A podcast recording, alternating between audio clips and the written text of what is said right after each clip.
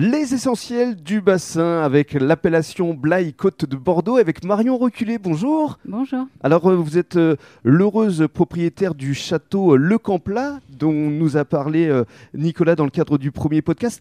Qu'est-ce que ça représente d'abord avant de nous parler de votre parcours d'être référencé ici dans tous ces établissements?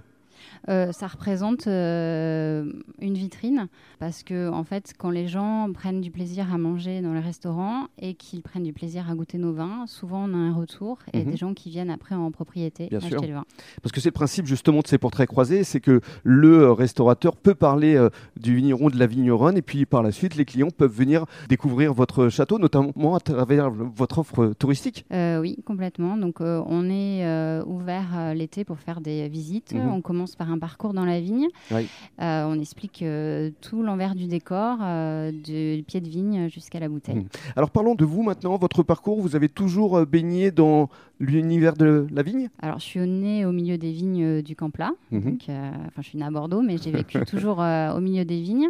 Et oui, j'ai eu un parcours en marketing du vin et des spiritueux. Et après, j'ai repris la propriété il y a 7 ans maintenant. Mais d'abord, vous étiez dans le cognac? Oui, j'étais dans le cognac. Oui. Donc, pas vraiment éloignée de, de ce que je fais aujourd'hui. Vous avez repris donc l'exploitation il y a 7 ans.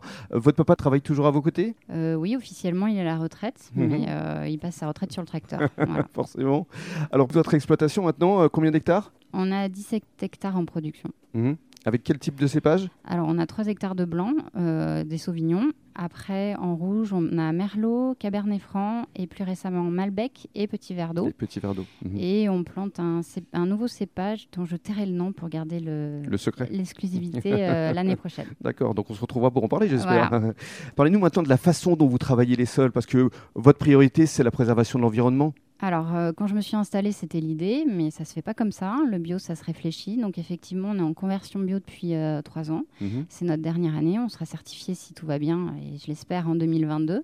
On a commencé par travailler les sols, euh, donc de plus utiliser de désherbants euh, chimiques. Et maintenant, on est en conversion bio. Avec différents labels, on est EcoCert.